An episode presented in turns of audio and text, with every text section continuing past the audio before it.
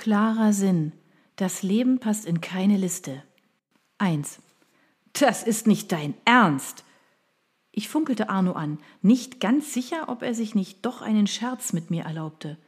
Mein Mann hielt den neu erworbenen Tiegel mit der ökologisch korrekten Feuchtigkeitsemulsion in die Höhe wie ein Corpus Delicti. Zielsicher hatte er sich genau diesen aus den Einkäufen herausgefischt, die ich auf dem Küchentisch ausgebreitet hatte. Hanna, das ist mein Ernst. Du hast tatsächlich zwölf Euro für eine schnöde Creme ausgegeben? Seine inquisitorische Frage ließ meinen Blutdruck ansteigen. Ich war hier diejenige, die das Geld verdiente. Ich verschränkte die Arme vor der Brust, kniff die Augen zusammen und fixierte ihn. Du willst mir jetzt nicht wirklich zu verstehen geben, dass. Doch! Verdammt, Johanna! Was soll der Kosmetikquatsch? Wirst du im Alter zur Spießerin? Okay, das reichte. Auch wenn ich kommunikationspsychologisch geschult war, Tritte unter die Gürtellinie mussten gekontert werden, möglichst lautstark. Gerade holte ich Luft, als sich die Küchentür öffnete und Nele den Raum betrat. Mit einem Blick erfasste unsere Tochter die Situation. Moment, ordnete sie an, eilte zum Fenster und schloss es. Mit ihren knapp 15 Jahren war ihr so gut wie alles peinlich vor allem die Eltern, vor allem, wenn diese schreiend die Nachbarschaft beschalten. Ich trommelte mit den Fingern auf meinen Unterarm. Könnten wir jetzt bitte in Ruhe weiter streiten? Nele schüttelte entnervt den Kopf und zog die Tür hinter sich zu. Mein Blick heftete sich erneut auf Arno. Mein Mann, mein geliebter Ehemann. 1,86 Zentimeter Sturheit, dichte, dunkelblonde Haare, eine immer noch beneidenswert athletische Figur, trotz weitgehender sportlicher Abstinenz, graublauer Blick, temporär auf Minusgrade heruntergekühlt. Wir waren uns so nah, gedanklich, gefühlsmäßig und auch körperlich, und dennoch schafften wir es immer wieder, uns gegenseitig zu verletzen. Niemand kann das so gut wie Menschen, die sich in und auswendig kennen.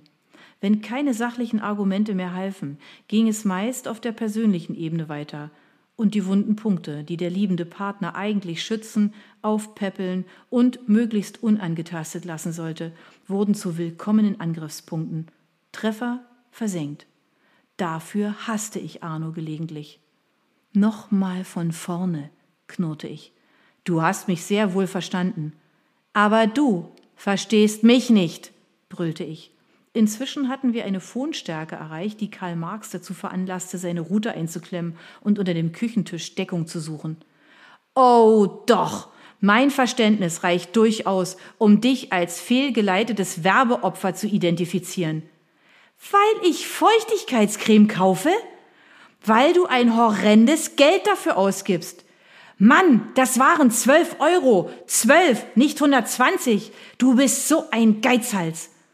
Wie verzweifelt muss man sein, um sich dermaßen von der Kosmetikindustrie blenden zu lassen?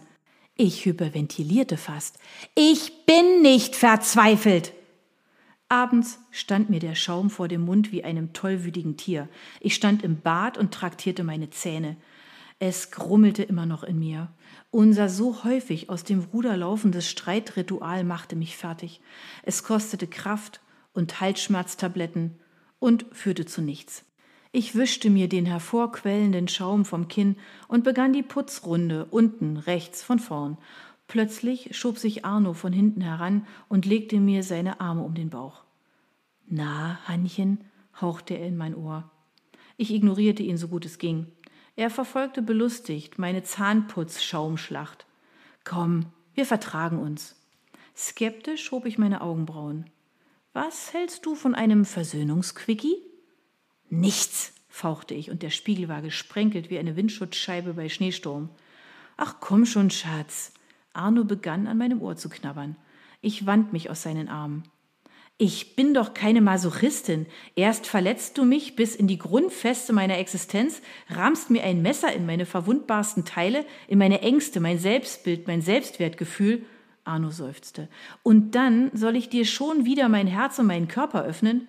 Er verdrehte die Augen. Nun sei doch nicht immer so melodramatisch.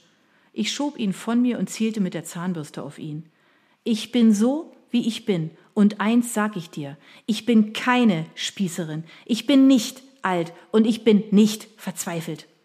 Schon gut, lenkte er ein, Du bist jung wie der Frühling und frisch wie Morgentau. Ich schüttelte mit dem Kopf, ließ Wasser in meine Hände laufen und tauchte mit dem Gesicht hinein. Die Badezimmeraudienz war beendet. Tatsächlich zog Arno Leine, nicht ohne mir im Weggehen in den Hintern zu kneifen. Was mir die gnadenlosen Strahlen der aufgehenden Sonne dann einige Tage später offenbarten, traf mich wie ein Schlag. Ich wurde doch alt. Mein Körper war einfach nicht mehr der einer Zwanzigjährigen, noch nicht einmal der einer Fünfunddreißigjährigen. Ich stand morgens vor dem Spiegel im Bad und freute mich über das wundervoll rot-goldene Licht der Morgensonne, das ab nun wieder meine Vorbereitungen auf den Arbeitstag geheimnisvoll beleuchten würde und endlich die dunkle Jahreszeit und das Lampenlicht vertrieben hatte. Deshalb sah ich diesmal auch etwas länger in den Spiegel, und mit aller Klarheit erkannte ich plötzlich die Zeichen körperlichen Verfalls.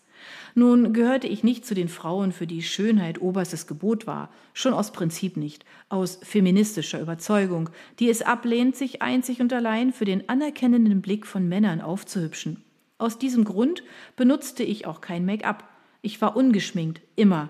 Dafür fasste ich mir auch viel zu häufig ins Gesicht, rieb mir die Augen oder die Nase, klopfte mir beim Nachdenken an die Lippen. Mit einer Farbpalette im Gesicht hätte ich wahrscheinlich in kürzester Zeit wie ein Inferno ausgesehen. Hätte ich damals roten Lippenstift und Nagellack getragen, wäre ich bestimmt auch heute noch nicht verheiratet. Denn Arno mag Frauen nur naturbelassen, was es auch für Nele nicht einfach machte, wenn sie hin und wieder die Segnungen der Kosmetikindustrie ausprobierte. Trotzdem war mir mein Äußeres natürlich nicht egal. Schon aufgrund meiner Lehrerinnentätigkeit war es notwendig, irgendwie passabel auszusehen wenn Mann, Frau vor den Schülerinnen und Schülern nicht zur Lachnummer werden wollte.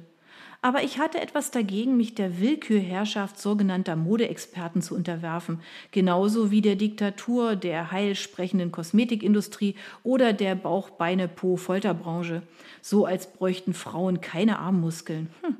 Ich wollte einfach so herumlaufen, dass ich mich selber mochte und wohlfühlte. Doch dieses eigentlich positive Körpergefühl geriet mit jenem denkwürdigen Blick in den Spiegel mächtig ins Wanken. Meine Güte, ein paar Dellen an den Oberschenkeln hatte ich schon seit meiner Jugendzeit, aber das hier? Ich hätte mich gut und gerne als Vorhermodell für eine Antizellulite-Therapie zur Verfügung stellen können. Und mein Bauch? Mal dünner, mal dicker. Ja, okay, meist dicker, aber hing er an dieser Stelle nicht sogar etwas über? Und meine Brüste? Und die Oberarme? Ich suchte meinen ganzen Körper ab und zum ersten Mal stieg so etwas wie Panik in mir auf. Wir wurden tatsächlich älter, mein Körper und ich. Was ich geistig an Reife und Erkenntnissen zugewann und begrüßte, hinterließ deutlich negative Spuren an meinem Körper. Unwillkommen und absolut überflüssig. Er verlor seine jugendliche Spannkraft. Mit einem Wort, er wurde schlapp. Ich sah mir in die Augen und versuchte ruhig zu atmen, um der Panikattacke Frau zu werden. Tausend Gedanken schossen mir durch den Kopf.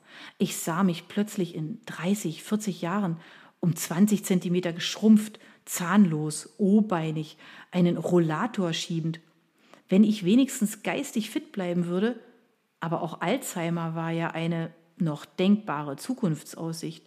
Mir kam ein Spruch in den Sinn, den ich irgendwo aufgeschnappt hatte. Alle wollen alt werden, aber niemand will alt sein. Ja, genau so war es.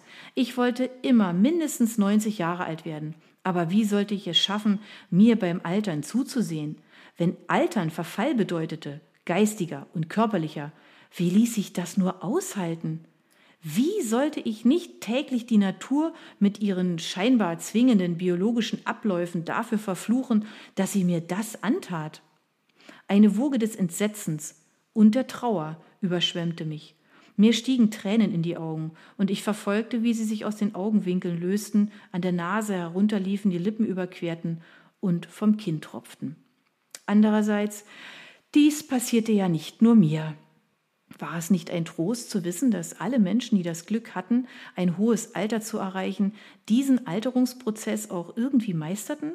Und wie viele Menschen waren sogar erst in späteren Jahren aufgeblüht oder hatten bis ins hohe Alter Meisterleistungen vollbracht.